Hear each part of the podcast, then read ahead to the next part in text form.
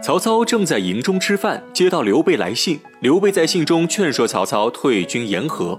曹操思考一番后，下令继续攻打徐州，并且破城之后杀尽城中男女老幼。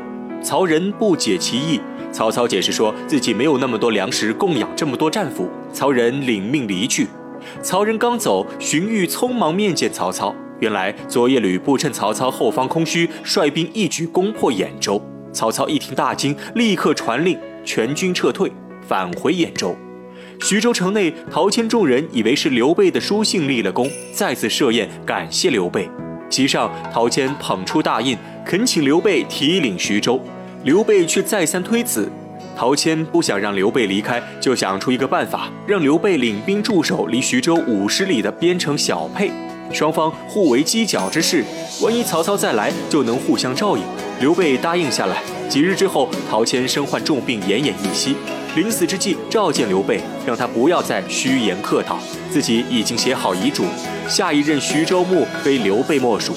刘备终于不再推辞，接下徐州。这边，刘备正带领众人祭拜陶谦，城中突然鸣响警钟，众人都以为是曹操杀回来了。士兵来报，却说不是曹操，是吕布带兵来了。原来曹操返回兖州后，只用半日就大败吕布。吕布没地方可去，带领残兵来徐州投靠刘备。刘备清楚吕布来意后，有些犹豫。张飞、关羽都不同意接纳吕布，刘备却想联合吕布一起对抗曹操。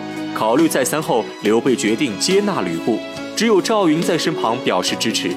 刘备在城内设宴接待吕布，吕布在席上却喝大了。一番自吹自擂，只把旁边陈宫急得如热锅蚂蚁，拦都拦不住。对面关羽也是看不下去，红脸都气得发紫了，出言挤兑吕布一番。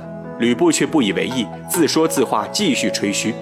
说着说着，刘备坐不住了，起身表示自己的徐州刺史只是带领，自己没有任何官职，不配拥有徐州。而吕布兵强马壮，又是奋威将军，自己愿意把徐州让给吕布。